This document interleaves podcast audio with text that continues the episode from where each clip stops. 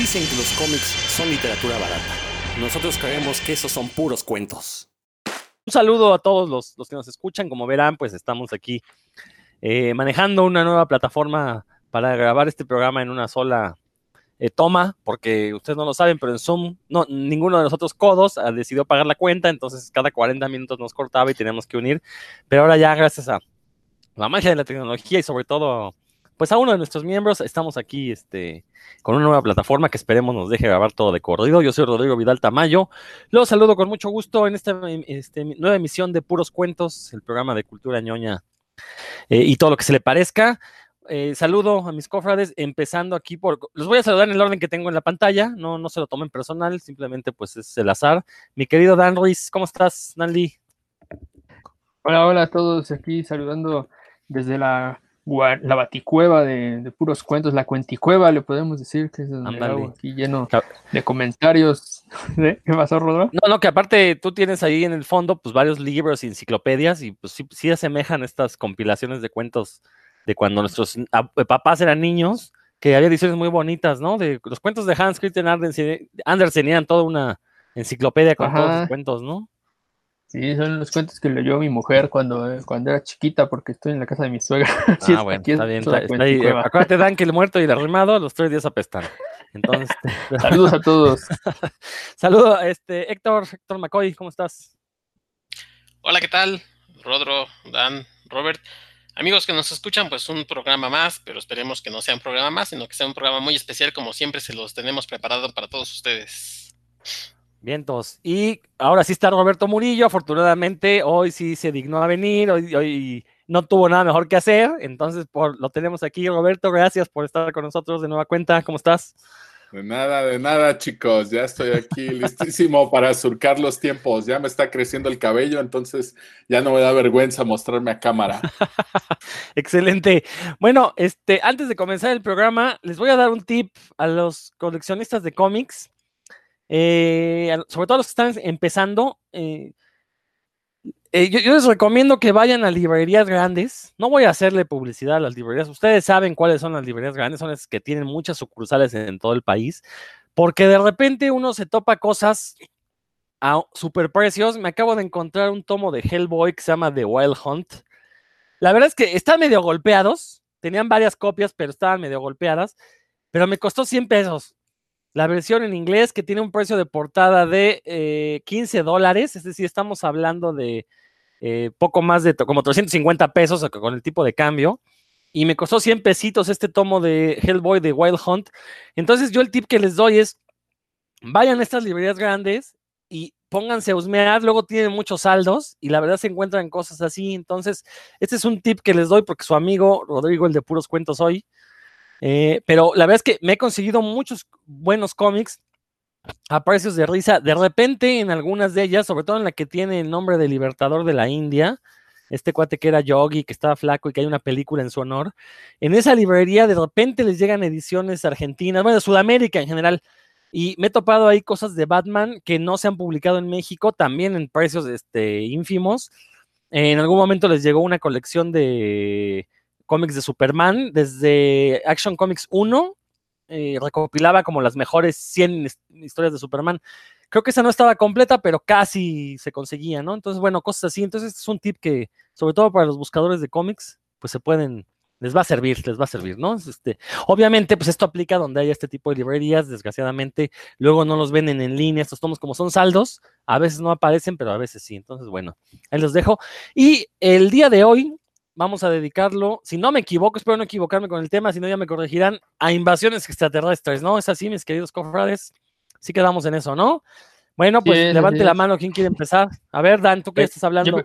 primero quiero comentar que voy a buscar las librerías del Alcim que recomendaste de ese libertador hindú. Este, y creí que ibas a decir que la recomendación era ir, dañar los volúmenes y volver un mes después para conseguir mira, este, la verdad es que eh, eh, creo que no es política de esa librería en particular. Da, eh, si, si, tienen los libros dañados, no te hacen descuento. A mí me hicieron un descuento, pero en la de Mérida, Yucatán, pero acá en el DF una vez lo quise aplicar hace algunos años y no me quisieron descontar nada.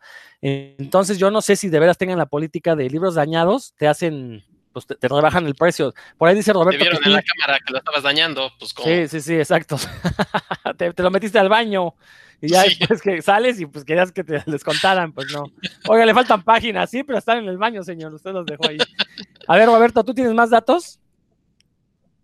No, sí, si está dañado el, el libro, incluso si está dañada nada más la camisa, vas y le pides a uno de estos chavos que si no tiene otro ejemplar en bodega. En caso de que no tengan o te quieras llevar ese, le pides que te hagan descuento. Y si te lo hacen, el descuento va del 10 hasta un 25% eh, cuando tienen doblada una esquina, la camisa media rota. Claro que no aplica como en tu caso, que tú dañas los tomos, pues no, ahí lamentablemente no, no aplica si los dañas a propósito. Pero si encuentran un tomo dañado, claro que sí tienen. A mí sí me han hecho descuento por un par de, tomos que estaban por ahí dañados. A, lo mejor ya es política. La primera vez que yo lo hice sí tienen ya como 10 años o más y me pintaron cremas, pero sí, sí, sí, hace un par de años con un libro de, sobre, un libro de Novaro, uno que se llama este, cuando Bruce Wayne se llamaba Bruno Díaz, que recopila la historia de, de cómics Novaro, editorial Novaro, eh, marcaban que tenían dos ejemplares, pero nada más apareció uno, entonces como estaba dañado, sí me hicieron un, pues sí, un 25%, Roberto, tienes razón. Entonces, pues sí, me ahorró una lana. Este, hay un capítulo de Seinfeld donde George Constanzas justamente se mete al baño con un libro en una librería y después sale y lo obligan a pagarlo y luego no lo puede devolver porque dice, no, es que usted entró al baño con este libro. Por eso decía que esos no te hacen descuentos si te metes al baño, ¿no? Pero bueno, entonces, este, ah, Dan, continúa, por favor, ya, ya te interrumpimos demasiado. No más ah, perdón, Dan, perdón, nada más. perdón, quiero darle, eh, obviamente la idea de este tema de invasión extraterrestre es, este, eh, fue idea de nuestro amigo Víctor, que eh, por, a través de, Facebook este, me sugirió que hiciéramos este tema de, de invasiones extraterrestres y la verdad me pareció pues bastante, bastante interesante. Entonces, un saludo a Víctor Ávila y nada más para decirle que para que veas que sí tomamos en cuenta tu opinión y, le, y todas las opiniones que la demás gente nos, nos haga llegar, si valen la pena, pues obviamente les vamos a dar cabida aquí en Puros Cuentos. Ahora sí, mi querido Dan. Y saludos a Víctor, que siempre nos escucha. Eh, pues yo les traigo unos textos, unos, unos volúmenes que a mí me gustaron muchísimo, ambos. Eh, uno es de 2018 que se llama Barrier, Barrier, así como suena, que es de Brian K. Vaughan, el autor de Saga, que es famosísima ahorita, es uno de los títulos más connotados, y de Why the Last Man, que también se publicó aquí en México. Ambos se publicaron en México, entre otras muchísimas obras eh, pues, bastante famosas ¿no? de él. Eh, esta es un cómic de 2018 que él publicó en su página con su, con su bandita ahí, los de Panel Syndicate, no sé si los ubiquen, que es una página en la que se publican cómics gratis o, si usted gusta cooperarles, pues también, ¿no? Y tienen varias joyas ahí. Yo ahí leí Private, Private Eye, eh, que es una super historia de ciencia ficción. Y, eh, y, este, no, este lo leí impreso, pero pues está ahí en, en, Panel Syndicate. También Image lo publicó en 2018, eh, el mismo año en el que estuvo en Panel Syndicate.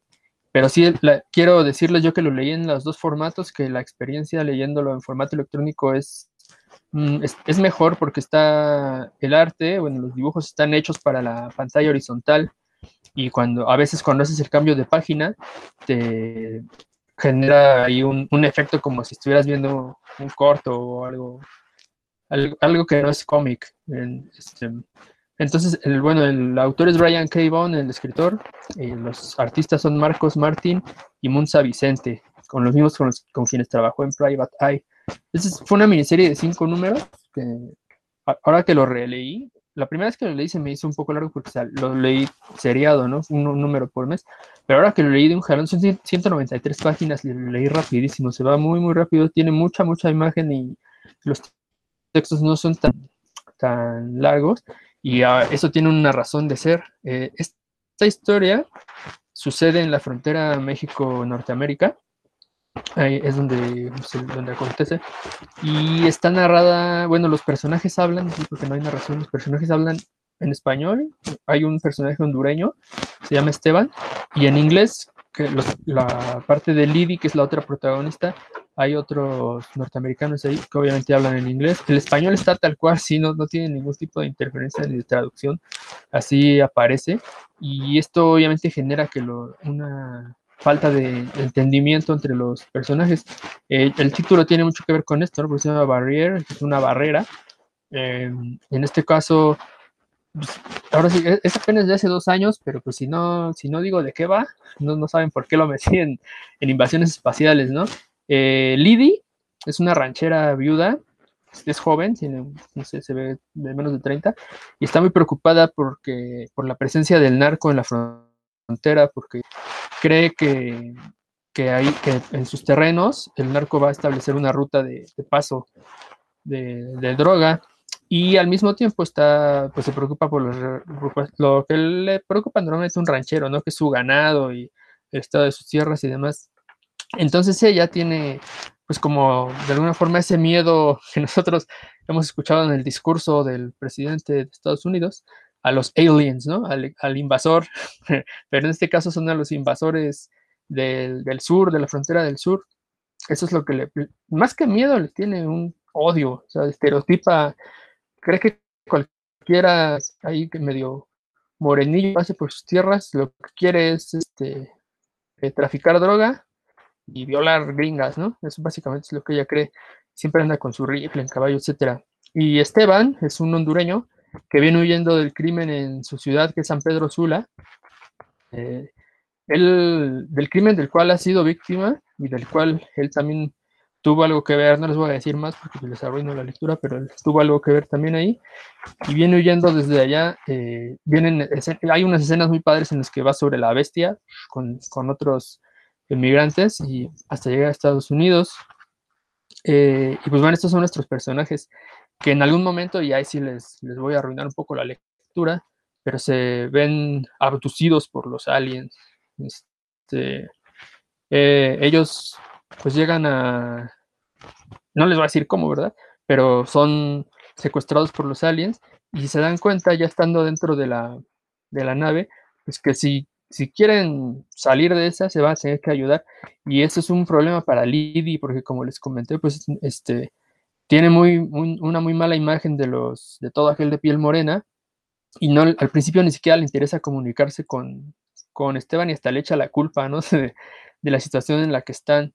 Eh, algo que me gustó mucho de este, de este cómic es primero el ritmo, como les comenté, se va rapidísimo, tiene unas transiciones de entre página y página que dejan siempre, ya saben, el cliffhanger, los buenos autores de, de cómic, al terminar la página quieres cambiarla, ¿no? Quieres saber qué va a pasar en la que sigue, eso.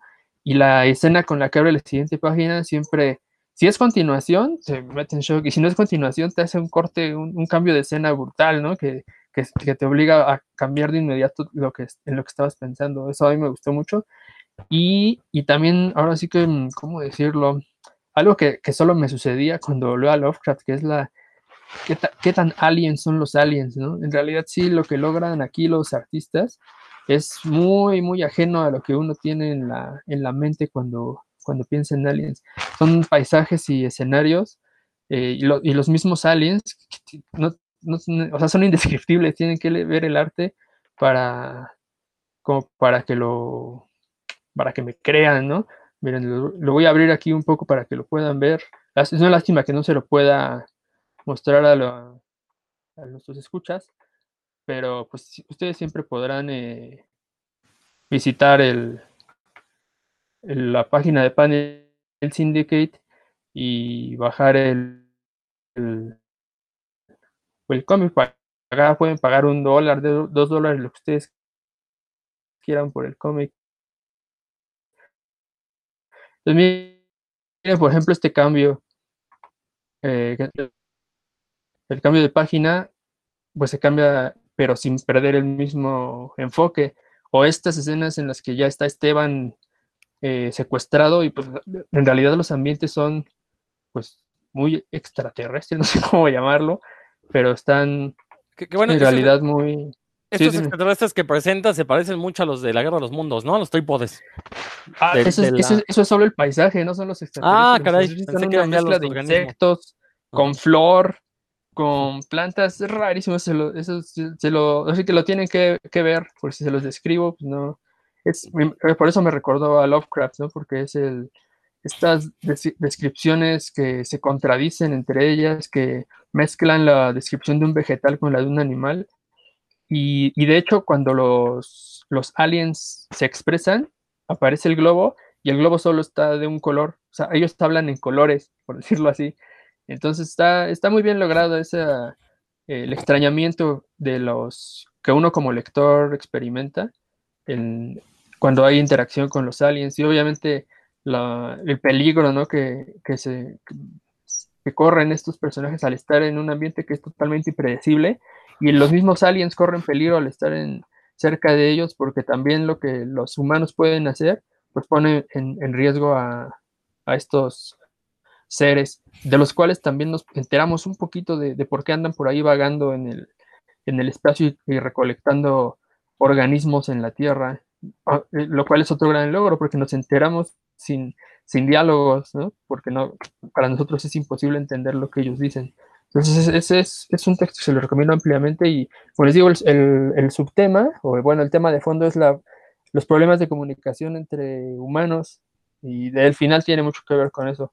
Entonces, este, pues ahí, ahí se los dejo. No sé si ustedes ya lo conocían, pero bueno, la fama de, de Brian K. Bonds es, es amplia, ¿no? Tiene muy buena reputación, digamos. No, y bueno, nada más recordarle, el sitio es panelsyndicate.com, ¿verdad?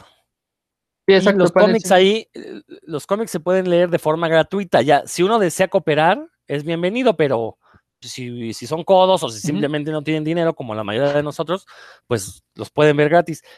También en esa plataforma se está. descargar también. Ah, se pueden descargar. Ah, eso no sabía, fíjate. Sí, en el eh, formato que desees. E, en esa plataforma también está uno que se llama Universo, de un autor español que ahorita no me acuerdo, que también es muy, muy bueno. ¿eh? De hecho, este, en algún momento vamos a tener que hacer un programa de cómic de ciencia ficción para poder hablar de, Universo. Y la verdad, yo no conocía este cómic de Brian K. Bogan. De hecho, me preguntaba, Sagas lleva ya un rato parado. Dije, bueno, ¿qué estará haciendo? Sé que estabas trabajando en la televisión, pero ahora veo que también estuvo sacando este cómic de Barber. ¿no? Tiene dos años, ¿no? ¿Dices 2018? Sí, 2018. Ok, pues una excelente recomendación. Brian K. Bogan es garantía de calidad. No le conozco cómics malos. No sé si alguien quiere comentar algo. Héctor, Roberto. No, no, no. Bueno, pues vámonos con Héctor, que lo tengo aquí en la pantalla en segundo lugar. Bueno, este, yo les tengo preparados un, cómic. Eh, este apareció en 1986 en una revista que se llamó eh, Alien Encounters número 6 es una historia que, tiene siete páginas solamente y la historia se llamó eh, Nada. La historia se les va a hacer parecida o conocida más bien. Es de, la, historia trata de un tipo que se llama George Nada y un día va al teatro y saliendo de, de ese teatro, este, en el que había visto un espectáculo de hipnotismo, de pronto empieza a ver cosas este, medio raras, ¿no? Letreros que, antes decían que había publicidad, bueno, de pronto empiezan a decir, este, cásate y reprodúcete, eh, trabaja ocho horas, entretente ocho horas, verme ocho horas, y ya está como, pues, ay, ¿qué, está pasando? De pronto un, día en su casa, en, una habitación, este, recibe una llamada y le dicen, este es el control policíaco, eh, mañana a las 8 de la mañana este, tu corazón se va a parar, y él así como que, pues, ¿qué, qué, está pasando? Entonces, eh, bueno, eh, sale a la calle y empieza a ver cosas raras, empieza a ver lo que antes eran humanos, empieza a ver formas grotescas, gente con o, humanoides con ojos, con bocas raras, los empieza a matar, empieza, empieza a ver algo raro, va por su novia, le dice, oye, tienes que despertar, y la novia le dice, estoy despierta, le dice, no, no, no, tienes que despertar, eh, y él eh, llega a un vecino y dice, a ver, ¿qué, ¿qué, qué, está pasando? Y se da cuenta que este vecino, que antes era una persona normal, ahora es esta cosa grotesca con ojos, lo mata, en fin, que se da cuenta que, este, que, en realidad, pues lo que pasa es que esa gente que antes eran humanos normales, pues son mm, aliens, ¿no?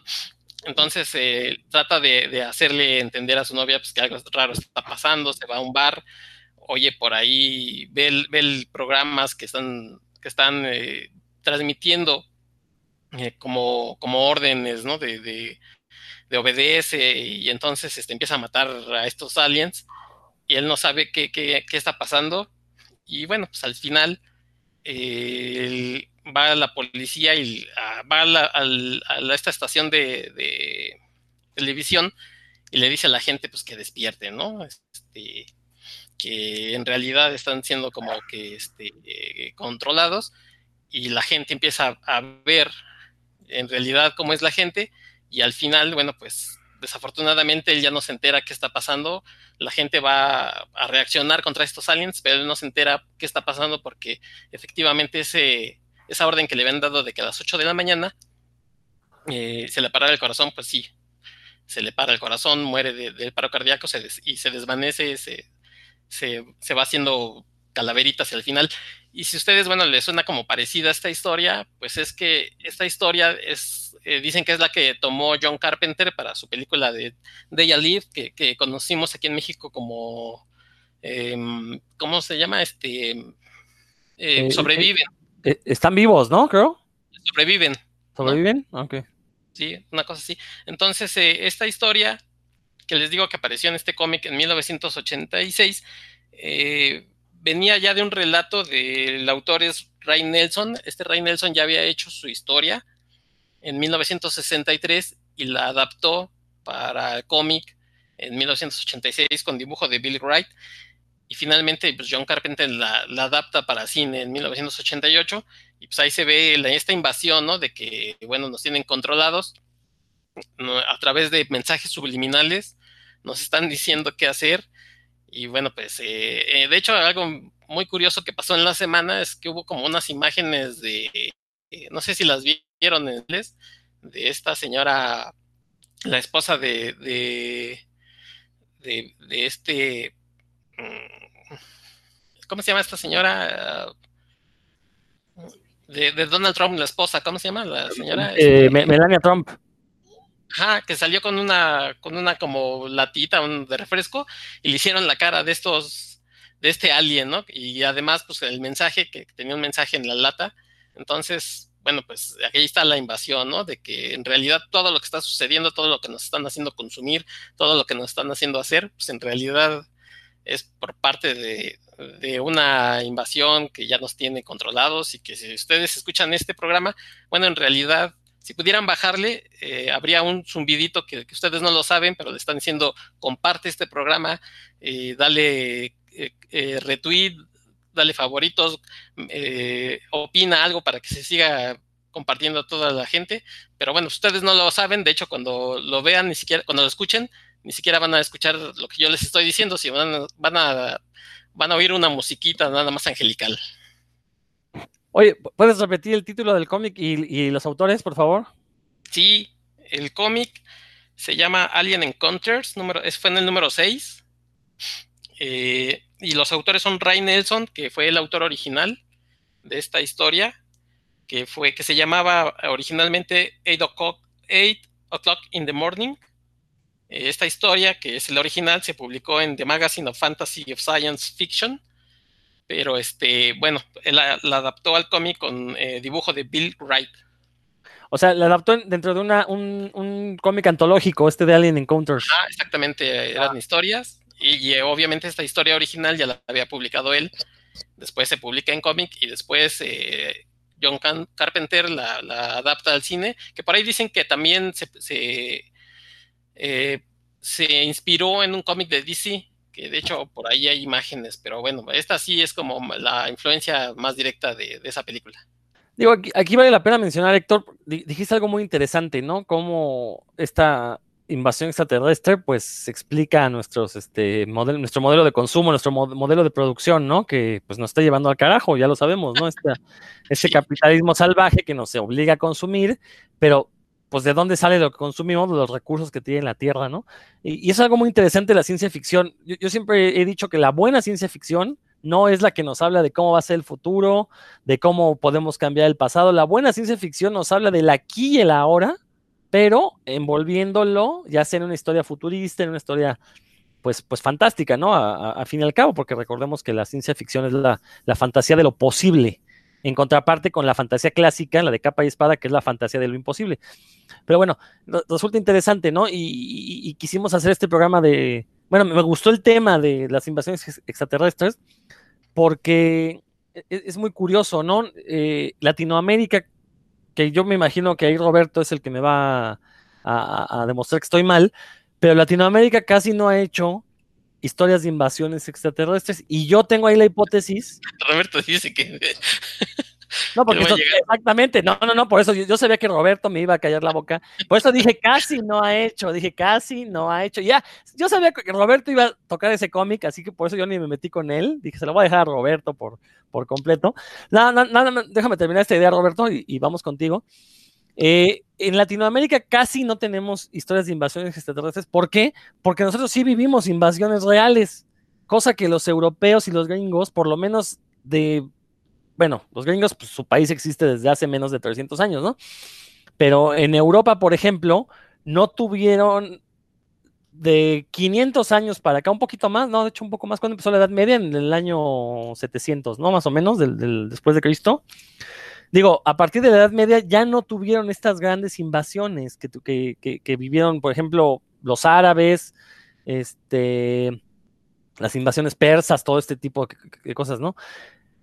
Entonces, les encanta hacer historias de invasiones a, las culturas eh, primermundistas. ¿Por qué? Porque ellas han sido invasoras. Entonces, pues les encanta ponerse como los héroes y bueno, y, ponerse en el papel de las víctimas, ¿no? O sea, básicamente todas las invasiones extraterrestres con estos, estas super tecnologías con las que llegan y nos invaden los extraterrestres, pues no son más que una alegoría de las armas que a final de cuentas fueron las que permitieron que estas superpotencias realizaran y siguen realizando sus invasiones, ¿no? En cambio, aquí en Latinoamérica, pues siempre hemos sido los invadidos. Entonces, como que hacer historias donde repelemos la invasión, pues está medio difícil porque nunca ha sucedido en la realidad, ¿no? Siempre, desgraciadamente, hemos tenido, este, hemos sido las víctimas de las invasiones. Pero, bueno, no sé si alguien quiere comentar algo respecto al cómic de Héctor o tú, Héctor, si quieras apuntar algo más. Dan, por ahí. A ver, Dan. Sí, yo... Este, sí, eh, primero que, más, más que con, qué bueno que Héctor se fue a, a buscar en las, en los cómics antológicos, algo que se menciona es que las revistas antológicas de ciencia ficción y los cómics antológicos de ciencia ficción y horror son minas, ¿no? Ahí siempre uno va a encontrar joyitas escondidas que, uno dice, ¿esto cómo ha pasado por debajo del, radar o de los reflectores? Eso creo que yo, yo, tengo muy buenas experiencias cuando compro revistas viejas de ciencia ficción, especialmente antologías de ciencia ficción o de misterio, y esto, este tipo de cómics también, así que no, lo, no, no nunca hay que echarlas en, saco roto.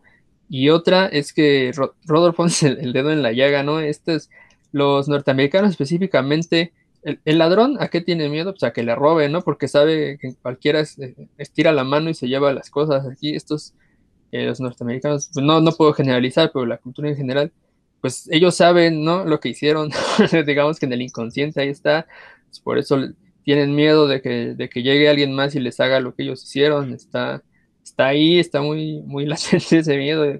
Por eso es que los aliens, recuerden que aliens eh, también se refiere a los, los inmigrantes, ¿no? no solo a los, a los invasores del espacio, son una fuente constante de ansiedad y temor. De hecho, alien, la traducción literal es extranjero, ¿no? ¿Van? Sí, alien. Esa es la palabra original, después se adaptó, bueno, para los que vienen de afuera de, la Tierra, ¿no? Pero ya este, originalmente el término alien, bueno, todavía se usa así como extranjero, ¿no? Illegal alien es el término legal para referirse a los inmigrantes legales, ¿no? Héctor, ¿algo más? No, no, no, no, pues este, recomendarles, si no, no han visto esta película de John Carpenter, pues eh, échenle un ojo. La verdad es que es una película de culto. Eh, no hay mucho más que decir este, de la historia, pues son siete paginitas, por ahí la encuentran probablemente eh, en internet, échense un clavadito, pero pues la película bien vale la pena todavía verla. Perfecto. Roberto, pues a ver, venga, ¿de qué invasión latinoamericana nos vas a hablar?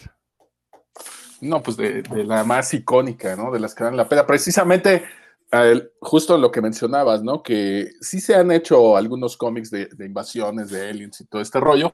El problema es que quieren hacer lo mismo que en Estados Unidos, centrarse en la parte tecnológica y pues no nos sale tan bien, ¿no? Digámoslo de esa manera para no echarle tierra a nadie. Por aquí tenemos algún, algunos ejemplos. Ahorita que decía Dan de los recopilatorios, pues me estaba acordando del, del Pulpo Comics, que vienen por ahí un par de, historias de, aliens. Hay algunas que pues están mejor logradas que otras, por supuesto, pero pues no, no vengo a hablarles de, ese cómic, ¿no? Efectivamente, todas estas invasiones que han tratado de hacer aludiendo a la tecnología, pues parecen únicamente que caen en clichés y en lugares comunes y pues pocas son las destacables, ¿no? Yo me voy completamente al otro extremo, pues ya estoy bastante viejo y les vengo a hablar de un cómic que se publicó por primera vez en 1957 en Argentina. Obviamente estoy hablando del Eternauta, que bueno, a pesar de que ya tiene bastantes años por ahí, pues es un cómic que ha pasado muy bien el tiempo, ha envejecido muy bien, sigue dando de qué hablar hasta la fecha. Y este, y vaya, es uno de mis favoritos, ¿no? Desde la manera en que está construida la historia hasta el cierre, porque normalmente un libro que tiene tantas páginas, pues a veces no me gusta mucho la manera en que cierra la historia y aquí es fabuloso desde el inicio hasta el final, ¿no? Bueno, básicamente, pues está uno de los protagonistas que se llama Juan Salvo en su casa con su esposa, su hija, llegan unos amigos ahí a, pasar el rato, a aventarse unos juegos de, cartas y de repente escuchan en la radio una noticia, alcanzan a oír una explosión y se va la luz, ¿no? En todo el lugar.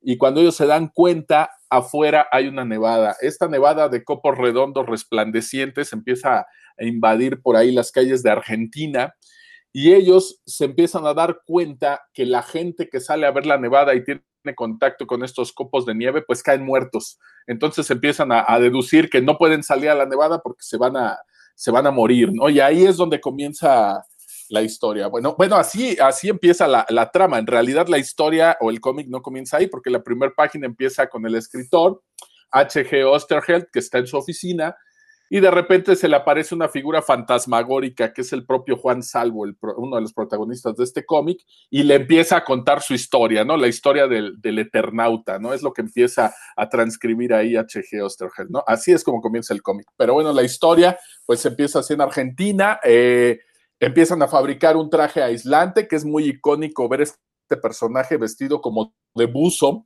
que va caminando por ahí por las calles, construyen únicamente un traje porque solo tienen materiales para uno y le toca a Juan Salvo salir a investigar bajo la nevada, pues qué es lo que está, qué es lo que está ocurriendo, ¿no? Efectivamente el traje lo salva de morir para no tocar estos copos de nieve, pues él anda buscando de repente a más sobrevivientes, víveres, se les va a unir un niño, etcétera, etcétera. Y poco a poco van descubriendo que la nevada pues no es la amenaza real, de repente llegan seres alienígenas que son una mezcla entre un escarabajo y una pulga así grandísimos y les llaman ahí los cascarudos.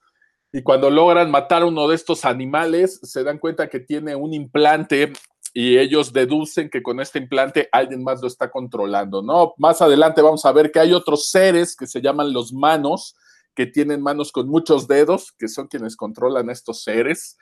Y bueno, es como toda una cadenita, porque se dan cuenta que estos seres de muchos dedos, los manos, también son controlados por otros superiores que se llaman los ellos, ¿no? Aquí, curiosamente, pues eh, para poder derrotar a los manos, ellos tienen implantada una glándula del miedo, se le implantaron los sellos, entonces si les provocan miedo, pues caen, caen muertos. No, aparentemente, pues estamos hablando de una, de una invasión de aliens. ¿Cuál sería la única diferencia? Pues que está ocurriendo en Argentina y vemos lugares como sus avenidas principales o este estadio de fútbol del River, donde de repente, pues en aquel tiempo era impensable ver realizada una historia así, ¿no? Aparentemente estamos hablando de una historia de aliens, sin embargo, todo esto es una metáfora lo que nos estaba hablando Osterheld, pues eh, varios pasajes de Argentina, entre otras, pues la última dictadura que tuvieron allí y de cómo la población pues estaba de alguna manera sometida y que la única manera de vencer a estas personas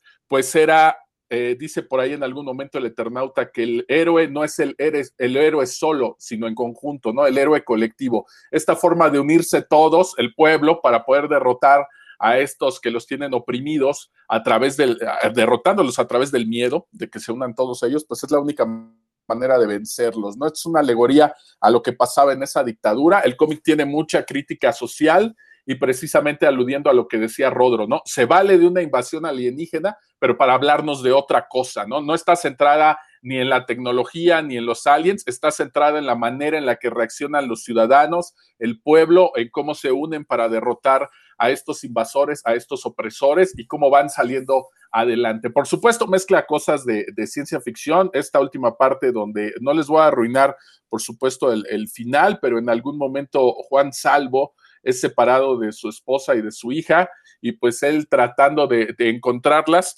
pues queda como inmerso en un continuum del tiempo donde va pasando por realidades y así es como se le aparece al inicio al escritor H.G. Osterheld, ¿no? Entonces sí mezcla cosas de ciencia ficción, sí tiene invasión, es alienígenas, vemos distintos personajes, pero el cómic pues, no nos está no nos está hablando precisamente de eso, ¿no? Eh, se vale de esto para hacer toda una metáfora y es un cómic muy, muy bueno. La primera versión fue dibujada por, por este, eh, Juan Solano, ¿cómo se llama? Francisco Solano López, perdón, le estoy cambiando el nombre, Juan Solano, no es Francisco Solano López y H.G. Osterheld fue quien, quien le escribió. H.G. Osterheld pues tiene muchas historias maravillosas. Él mismo comentaría que esta idea del Eternauta pues está un poco inspirada en lo de H.G. Wells y la Guerra de los Mundos, pero sobre todo en este libro de, de Robinson Crusoe, él decía que, bueno, él quería hacer una historia donde pusiera a esta familia de personajes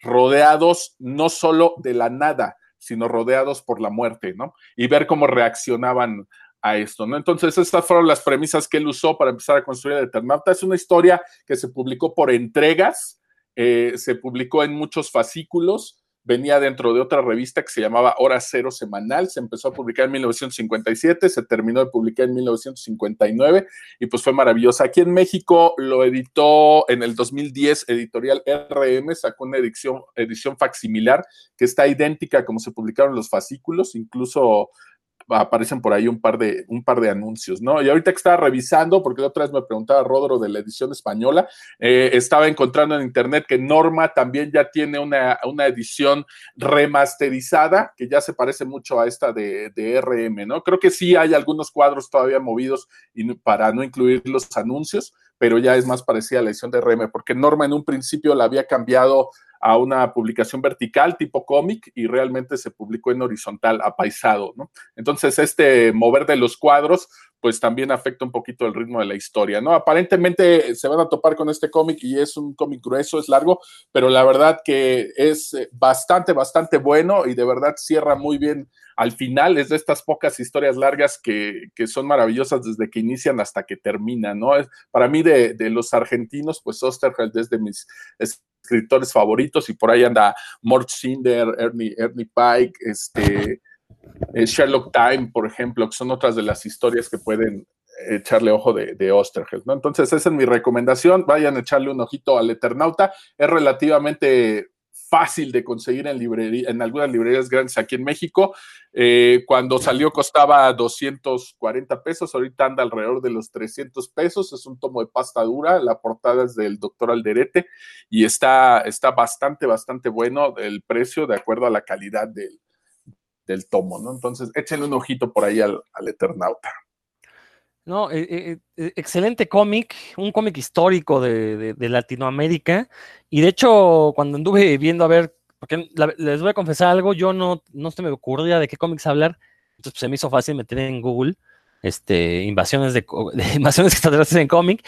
Y en, en, el, en el sitio de Comic Book Resources, que es uno de los más famosos de Estados Unidos, cbr.com, eh, tiene un listado de las 12 mejores cómics de invasiones extraterrestres y en segundo lugar aparece el Eternauta, lo cual habla de la calidad del cómic, porque, este, digo, los, es el único cómic no gringo que aparece en esa lista, para ponerse fáciles, ¿no? Este, el primer lugar es la llegada de Galactus, que a los gringos les encanta, este, e, esos tres números de los cuatro fantásticos, pero sí me sorprendió ver en segundo lugar al Eternauta. De hecho, yo no sabía que ya existía el Eternauta, una edición en inglés en Estados Unidos. Entonces, bueno, decía yo, ¿no? El, propio Germano, e, este, Héctor Germano Westerheld fue detenido y asesinado por los militares argentinos.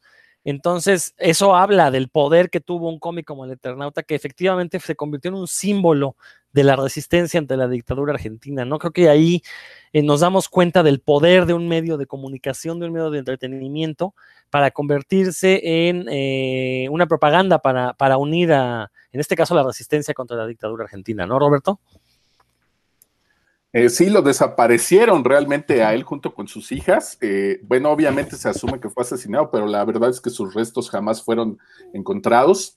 Y bueno, hubo una segunda versión del Eternauta que hizo con, con Brechia, que este, cambió un par de cosas. Por ejemplo, en la primera versión del Eternauta, los países extranjeros aparecen muy de lejitos, ¿no? Pero en esta otra versión ya se relata que estos países como Estados Unidos, pues entregaron a toda Latinoamérica a los aliens para salvarse ellos, ¿no? Entonces que prácticamente se le opción a los invasores en charola de, plata, ¿no? Aludiendo también a, este rollo de las dictaduras, ¿no? De cómo distintos países apoyan estos golpes de Estado, estas dictaduras.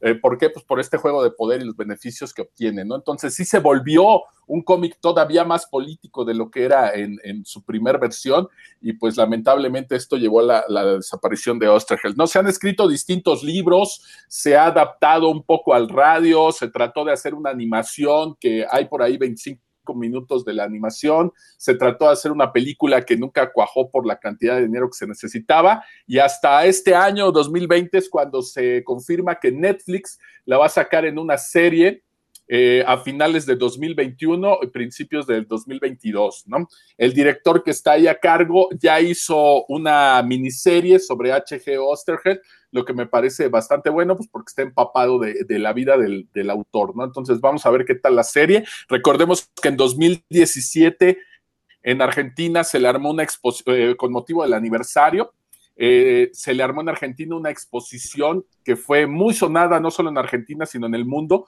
donde lo que hicieron fue tomar a esta invasión alienígena como si hubiera sido real y crearon varias piezas de arte, de video, noticias falsas en periódicos, esculturas, etcétera, como si fueran restos de los aliens. Y la gente que entraba a ver la, la exposición si no sabía de qué iba este rollo del Eternauta, de repente sí veíamos al final que en entrevistas había algunos medios medio confundidos, ¿no? ¿Cuándo pasó esto? ¿Cuándo le pasó esto al estado del River? ¿Cuándo bombardearon la plaza tal? Esto yo no sabía que había ocurrido, ¿no? Porque eran como noticias dispersas en periódicos. Esa exposición estuvo también muy, muy buena. Entonces, todo esto que gira alrededor del Eternauta en cuanto al los medios, el arte, siempre ha tenido muy buena calidad, ¿no? Claro que hemos visto algunos políticos que se han puesto el traje del Eternauta para salir a hacer campaña política ahí en Argentina, y bueno, pues de eso no, de eso no vamos a hablar, pero pues sí, es todo un símbolo. Obviamente hay una estatua ahí en, Argentina, y pues es todo un, héroe nacional, ¿no? Y recordando estas palabras que, siempre estuvo recalcando el Eternauta, que el héroe pues no es el, el héroe solo, sino el héroe colectivo, ¿no? En comunidad. Grande, grande Westerheld con esta, con este eh, obra de El Eternauta, que como bien dices Roberto, y que vale la pena repetir, se puede conseguir la edición nacional todavía, todavía existen librerías, búsquenla. Eh, la relación eh, material-precio es muy buena, está, como dijo Roberto, está como en 300 pesos, pero son pues, como 400 páginas, es un tomo bastante grueso, pasta dura, este, viene troquelado por ahí para jugar, hace un juego la portada con la primera página, entonces bueno, la verdad es que es una cosa, es, una edición muy bonita, la verdad, mucho mejor que, la española, yo tengo las dos, y la verdad es que la edición mexicana se la lleva de calle a la, a la española. No sé si alguien quiera comentar algo, Dan o Héctor. A ver, Dan, ya desactivó, así que, no, perdón, ya activó, entonces él va primero. Sorry, Héctor. No, pues solo que es un clásico que de veras sí, eh, creo que cualquiera debería leerlo. Es a mí me mantuvo desde el inicio hasta el fin con eso, precisamente como era publicado por entregas, pues tenía que dejar los, los cliffhangers cada semana. bueno, bueno, ¿cómo traducirían cliffhangers, amigos? Bueno, los ganchos cada semana para que los, los lectores pues quisieran saber, ¿no? Y se, fueran por la, por la, por el ejemplar de la revista. Y sí, es, la, la tensión, cómo la maneja Ostergel, de veras es una, una cosa de maestro y, cada vez va dándole vueltas de tuerca y más sorpresas y más sorpresas, ¿no? Hasta que llega uno al final, sí, definitivamente es algo que, un clásico y por lo tal, por lo, por tanto, casi cualquiera debería leerlo. Héctor. Héctor. Ah, bueno, este, yo debo de confesar que es uno de mis grandes pendientes que siempre me andan recomendando y me andan diciendo que lo lea. Eh, cuestión por la cual también he recibido un par de zapes pero este preguntar básicamente Roberto eh, yo sabía de esta que había de estas dos versiones que ya nos estás explicando aquí eh, cuál es la versión que, se vende o, cómo sé cuál estoy comprando Bueno, la, que está aquí en México es la primera versión, la versión facsimilar de Francisco Solano López, ¿no? La original, diría yo. Este, para mí es la buena, a pesar de que, de que Breccia, bueno, pues dibuja maravillosamente y, todo lo que quieras, y sus claroscuros, cómo maneja el contraste. Eh, realmente él ya había trabajado con, con Osterheld antes, hacen muy buena pareja, pero eh, yo me sigo quedando con la, con la primera versión, ¿no? Sobre todo, no tanto por el arte, porque sí le mete mucho Breccia, sino por la parte que le cambiaron en, el guion, ¿no? Al quererlo hacer un poco más político, al quererlo hacer un poco más obvio, para mí ya pierde como, como esta parte de sorpresa, ¿no? Que le exige al lector, porque precisamente la primera versión te exige a ti como lector, ¿no? Nunca te va diciendo, oye, estoy haciendo una analogía de esto, oye, estoy haciendo el otro. No, claro que no, la obra le exige al lector que tenga eh, cierto conocimiento cultural, eh, obviamente de la cultura popular, de la política, lo que está ocurriendo en el país, pues para entenderlo un poco, ¿no? Entonces estos cambios que hicieron por ahí en la segunda versión son los que tal vez no me agradan tanto, pero la que está aquí en México este, es la, primera, ¿no? Y ya si quieres ver por el arte, pues la segunda versión, la de Breccia, es, son buenísimos sus dibujos, ¿no? Incluso hay un Eternauta 2, se hizo una continuación, que no es la segunda versión, sino la continuación del, Eternauta, se la van a encontrar por ahí en, internet. Yo, la, yo la, me puse a leerla en internet, la 2 nunca la terminé, realmente no me gustó bien por dónde iba y pues me quedo con la, con la original, ¿no? Que es la de la editorial RM aquí en México, pues es la que vas a encontrar, es la, edición original. Ok, y lo que decías de Netflix, ¿es una versión animada o de live action? No, no es animada, va a ser con actores de carne y hueso. Bueno, al menos así es como la han estado manejando. Eh, la primera vez que se quiso hacerlo de la animación, pues era muy ambicioso, solo llegaron a producir 25 minutos, que sí se encuentran por ahí en la, en la red, luego les paso el enlace. Eh, está muy bien hecho, pero pues era bastante tardado y costoso producir toda la historia de animación. No esta que, que está proponiéndose con Netflix, es con, con actores, ¿no? Y, y, el director, pues es de allá, es argentino, a pesar de tener un apellido italiano. Este, y, bueno, parece que, la producción se está cuidando mucho desde la historia y cómo van a hacer el casting y todo este rollo, pero pues es su historieta icónica, ¿no? Si no, si no lo cuidan ahí, pues quién sabe qué vaya a salir, ¿no? Estos son buenas noticias, el hecho de que Netflix se esté interesando por un cómic de, de esta magnitud y que lo vaya a producir en serie, pues eso habla muy bien no solo de la historia, sino de, la apertura que hay, ¿no? Para producir historias distintas, ya no necesariamente que estén pensadas para el mercado gringo, sino también para Latinoamérica, ¿no? A, ver cuando vemos por aquí Operación Bolívar de, Clement en, Netflix, por ahí como serie, ¿no? Oye, con, por ahí Omar Chaparro y No la mueres. Por ahí escuché que en el casting el líder de los manos va a ser Diego Armando Maradona, ¿es verdad? no, porque ese tenía la mano muy larga, pero no tantos dedos. Creo que por eso no pasó el casting. Y aparte ya tiene el tabique destrozado, entonces pues no, no podía aparecer. Pero bueno, no, excelente, excelente recomendación. Miren, yo, creo que este, para no hacer este programa tan largo, porque luego nos podemos extender, como buenos ñoños nos podemos extender, este, pues voy a comentar las historias que yo tenía y, si les parece bien ahí la dejamos y en algún momento, en un futuro, retomamos el tema y pues va. Este, bueno, eh, eh, agradezco, les agradezco la verdad a los tres que no hayan mencionado cómics de superhéroes, porque yo sí lo voy a mencionar, entonces ya se va a ver más diverso el programa. Este, eh, voy a mencionar un par de historias rápidamente. La primera, les decía que yo me costó mucho trabajo elegir temas de, de cómics que tuvieran que ver con invasiones extraterrestres porque curiosamente me gusta mucho leer ciencia ficción, pero en prosa, en cómic, lo más ciencia ficción que me gusta leer, pues son este, superhéroes, ¿no? La verdad, no, sé, son de esas cosas raras que uno tiene, de esas este, neurosis raras que uno tiene como ñoño. Pero bueno, recordé dos grandes historias de superhéroes que, que, aparte creo que es de lo mejor que ha salido de eh, superhéroes hacia el final del siglo XX y el inicio de este siglo XXI y que de hecho han marcado la pauta de lo que debería ser los cómics de superhéroes y de hecho durante mucho tiempo su influencia se sintió, ahorita quizás ya no tanto, pero bueno, me refiero en primer lugar a una historia de eh, Grant Morrison cuando tomó el cómic de la Liga de la Justicia que se llamó JLA, nada más simplemente. Bueno, él regresó con eh, una miniserie que se llamó Pesadilla de una noche de verano, donde eh, la Liga de la Justicia se enfrenta a Starro, que ya eso ya es una invasión extraterrestre en sí mismo, pues es Starro. Pero eh, el primer arco de ya el cómic, eh, la, serie continua que se llamó JLA, justamente se enfrentan la Liga de la Justicia contra un grupo de superpoderosos que llegan a la Tierra y se hacen pasar por también por superhéroes y empiezan a resolver los problemas sociales. Entonces como que la gente dice, no, pues no manches, Superman y Batman nunca este, hicieron esto por nosotros, llegan esos cuates de afuera y dicen, empiezan a convertir los desiertos en selvas, empiezan a quitar dictadores, empiezan a eh, traen vacunas, empiezan a curar enfermedades. Entonces, pues la gente le da la espalda a la Liga de la Justicia y se van con estos cuates, ¿no? Obviamente Batman, pues todo este, este lleno de, envidia y de celos, pues se pone a averiguar y descubre que las, las eh, eh, motivaciones de este grupo de superpoderosos son todo menos altruistas, ¿no? En realidad se trata, y ni modo, les voy a echar el spoiler, ya es un cómic que salió hace más de 20 años, no manches, no lo han leído, se han perdido de una gran historia. Resulta que pues son unas eh, civilización extraterrestre que quiere dominar la Tierra para obviamente quedarse con sus recursos. Este, no curan enfermedades, le hacen creer a la gente que se curan, pero siguen enfermos. Este, eh, eh, sí, este, transforman los desiertos en, en selvas, pero al mismo tiempo las selvas pues, las empiezan a expoliar, ¿no? Para sacarle todos los recursos. Entonces, bueno, ahí es como hacen esta transferencia de, materia de un lado a otro.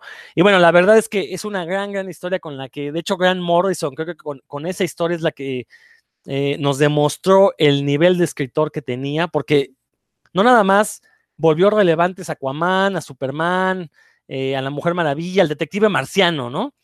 Eh, también rescató por completo al cómic de superhéroes que, recordemos, los años 90 fueron una década oscura en la que todo mundo quería hacer que los superhéroes fueran violentos. Eh, me están dando ahí una. No, no, no vi nada, Héctor, la verdad no alcanza a leer. Ah, ahí está, perfecto. Fíjate, es JLA. El, ah, dice Héctor que lo iba a mencionar, también lo tenía. Bueno, ya te ni modo que lo gané. este, entonces, la cosa es que es una gran historia de superhéroes porque eh, relanza el concepto de superhéroe pero lo pone listo para el siglo XXI, ¿no? Ya, ya son superhéroes con una conciencia social, siguen siendo idealistas, siguen siendo esta, estos dioses que pueden hacer cosas, pero que bueno, están limitados por, por las cuestiones editoriales. Pero al final de cuentas es una magnífica historia de superhéroes de lo mejor. Ah, bueno, y decía yo, fue la que apuntaló a Grant Morrison como el escritor favorito de los niños por lo menos de los 10 primeros años de este siglo, porque de JLA, recordemos, se pasó a Marvel, también ayudó a rescatar a los hombres X con las unas de las mejores historias que, se hayan visto en, la, historia de los hombres X, valga la redundancia. Ya después se deschavetó y regresó a DC y ya no sabemos qué está haciendo desde entonces. Ya tiene un montón de historias este, incomprensibles. La verdad es que se, como que se volvió loco y ya no sabemos qué escribe, ¿no?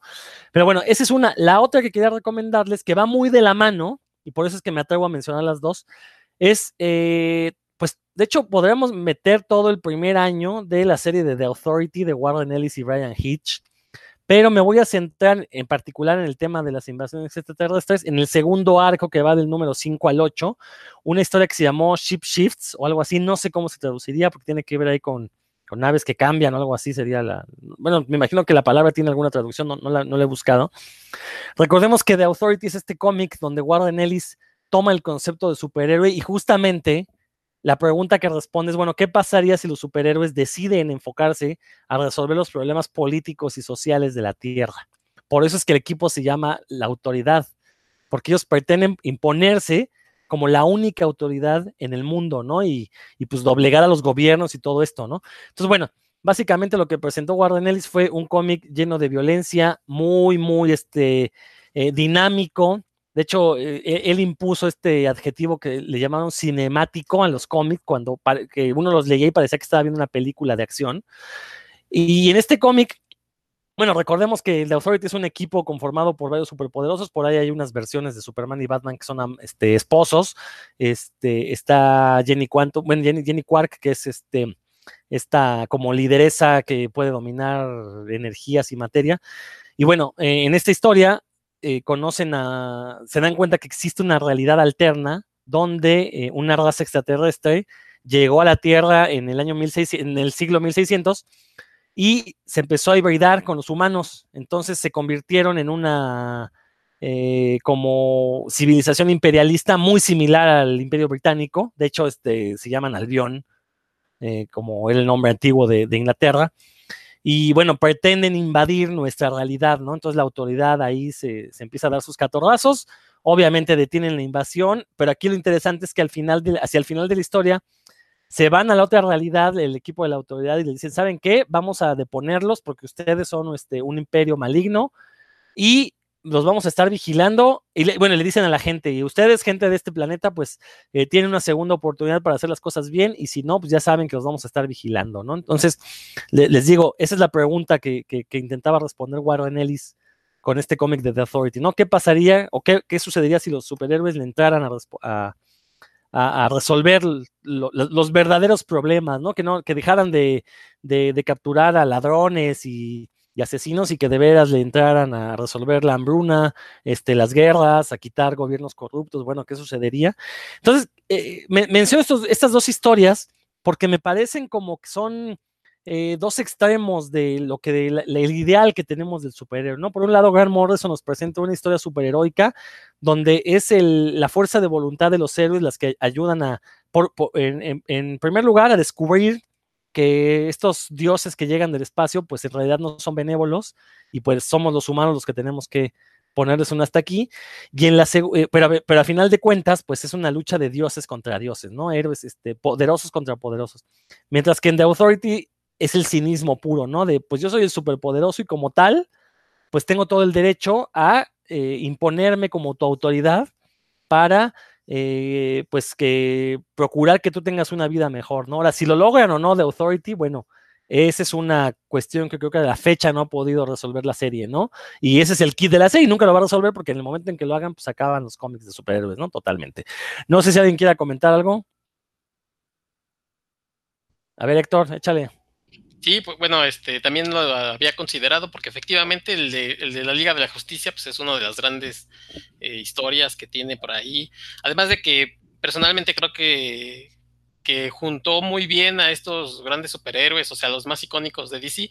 Pero además el, en el cómic de superhéroe de Marvel o de DC, pues es muy común encontrar estas invasiones. O sea, creo que todos hubiera sido muy fácil podernos eh, remitir a cualquiera de las historias que tienen esas editoriales pero bueno, pues, eh, creo que tratamos de buscar algo, una, una, cosita diferente para que la gente viera que eh, pues no solamente eh, está el clásico bueno gringo contra la invasión, ¿no? sino también hay otras historias que más o menos pudieran hablar de lo mismo, pero, pero con, otro, con otro punto de vista. Eso, eso creo que este programa resalta muy bien que hay muchos puntos de vista sobre, esto, sobre este tema, no solamente el superheroico. Exacto, exacto. Y sin embargo había que mencionarlo, ¿no? Porque es parte fundamental de la historia del cómic de superhéroes, las invasiones extraterrestres. El propio Superman es un extraterrestre, ¿no? Y, justo Superman no se convierte en la autoridad del mundo, ¿no? Siempre se ha mantenido como este eh, Dios benévolo que dice, no, yo les doy libre albedrío a los humanos, yo les voy a enseñar el camino, pero es responsabilidad de ellos seguirlo, ¿no? Roberto. No, bueno, y además esta, esta de JLA de, Morrison, si la buscan se van a encontrar un look totalmente noventero del Superman con la greña larga, Aquaman greñudo sin mano, Hawkman más adelante también con la greña larga, lo cual les puede dar una muy buena idea de los noventas. Pero lo icónico de que comenzara la serie con lo que mencionabas de Starro, es que precisamente uno de, estos cómics de la JLA, pues qué mejor manera de comenzar, ¿no? El primer cómic donde se juntaron fue Brave and the Bold, número 28, donde sale Starro y es la primera vez que se junta la Liga de la Justicia. Eh, es la primera vez que estuvieron juntos como Liga de la Justicia para combatir y fue contra una amenaza extraterrestre, ¿no? Y aquí que lo retomara Morrison de esta manera. Eh, si no me equivoco, esos se publicaron aquí en México por editorial Beat, me parece.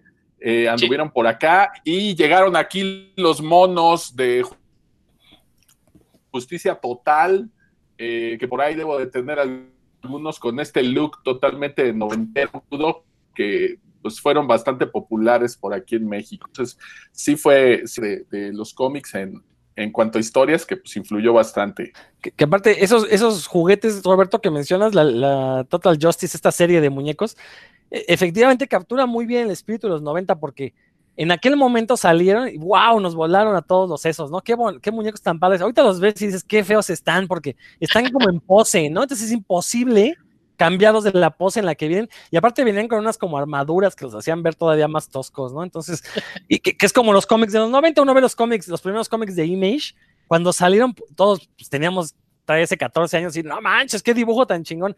Ahora lo ves y dices, no manches, qué feos dibujos, ¿no? O sea, o sea, no, en los años 90 para los cómics de plano, digo, salvo contadas honrosas excepciones, creo que sí fue una década casi, casi perdida, porque, digo, tenemos cosas como Bone, cosas como Strangers in Paradise, ¿no? Que valen mucho la pena, pero a cambio de eso tenemos este, los superhéroes grunge, ¿no? Como ya decía Roberto, todos con mata larga y, y con, con, mirada así como, como de me voy a matar si no me lees, ¿no? Entonces, este... Oye, y curiosamente por ejemplo, esa versión de Aquaman, pues es la que llegó al cine, ¿no? O sea, Momoa es prácticamente esa versión la que este, adopta para aparecer en el cine. Sí, desgraciadamente. Digo, la verdad es que Momoa creo que a mí, no me gustó la película, pero creo que Momoa hizo un papel bastante decente como Aquaman. Se la cae después, se la compras, que, que, sea el rey de Atlantis y que sea este, este rey caído y todo eso. Pero sí, este, visualmente recuerda mucho a, este Aquaman de los años 90, ¿no? Que, que aparte fue muy popular. También creo que nunca había gozado de Aquaman de tanta popularidad hasta que se dejó el pelo y le cortaron la mano, ¿no? Dan, ¿ibas a comentar algo?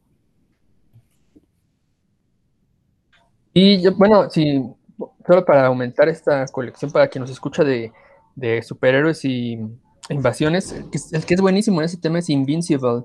Ese, igual si quieren otro día hablamos de eso, pero pues la premisa es la misma de Superman y Goku. este, de la, nada más aquí los aliens, los invasores, sí, sí tienen planes malévolos, y pues ahí, es, es, la verdad es bastante extenso, pero superhéroes con invasiones tratado así de forma perfecta, con aventura, golpazos, eh, aumento de poder, y en realidad la Tierra en peligro, en Invincible está súper bien manejado. Sí, otro gran título de, de, invasiones extraterrestres, ¿no? Invincible. La verdad es que, no, no, lo que pasa es que, digo, insisto, ¿no? Como bien dijo Héctor, hablar de invasiones extraterrestres en cómics de superhéroes, pues básicamente es el es parte del kit de los superhéroes, ¿no? Entonces, este, creo que este programa creo que eh, quedó bastante variadito, quedó muy diverso porque logramos meter pocas cosas de superhéroes. Bueno, si no tienen más comentarios, pues vamos a, a, terminar aquí, vamos a despedirnos porque ya creo que es suficiente tiempo, ya llevamos casi una hora, o una hora más o menos, ya es tiempo suficiente, ya dejaremos este tema pendiente para, próximas ocasiones, ¿no? Entonces, si gustan despedirse, Dan. Sí, como no, gracias a todos por escucharnos, gracias a ustedes por la charla. Y pues aquí seguimos en puros cuentos. Recuerden eh, compartir, comentar, eh, sugerir temas. Ya vieron que sí funciona. Nos vemos otra semana. Nos escuchamos otra semana. Héctor. Pues amigos, muchas gracias una vez más. Eh, como bien dice Dan, pues por ahí déjenos sugerencias, nuestras redes de contacto, estamos en Facebook, estamos en Twitter, puros cuentos. Entonces, pues por ahí nos pueden dejar cualquier sugerencia, cualquier comentario, siempre es bienvenido y nos estamos escuchando para la próxima. Roberto. Muchas gracias por escucharnos. Recuerden, cuídense en la nevada y nos vemos pronto aquí en el Continuum del Tiempo. Exacto, yo soy Rodrigo Vidal Tamayo, muchas gracias por escucharnos. Y como ya bien dijo Héctor, les repito, las redes sociales en Facebook estamos como puros cuentos, con en la foto de perfil está una imagen de Charlie Brown. Y en Twitter estamos como Radio Puro Cuento, porque puros cuentos no cabía, entonces pues ni modo quedamos como Radio Puro Cuento. Igual está el mismo Charlie Brown de, la foto de perfil, entonces para que nos ubiquen, ahí nos pueden contactar y eh, pues sugerir... Eh, eh, o, corregirnos, ¿no? Si es que la regamos, porque, pues digo, no, no, no somos, no somos el Papa, no somos infalibles, así que no nos queda de otra. Esto fue Puros Cuentos, nos estamos escuchando, hasta la próxima.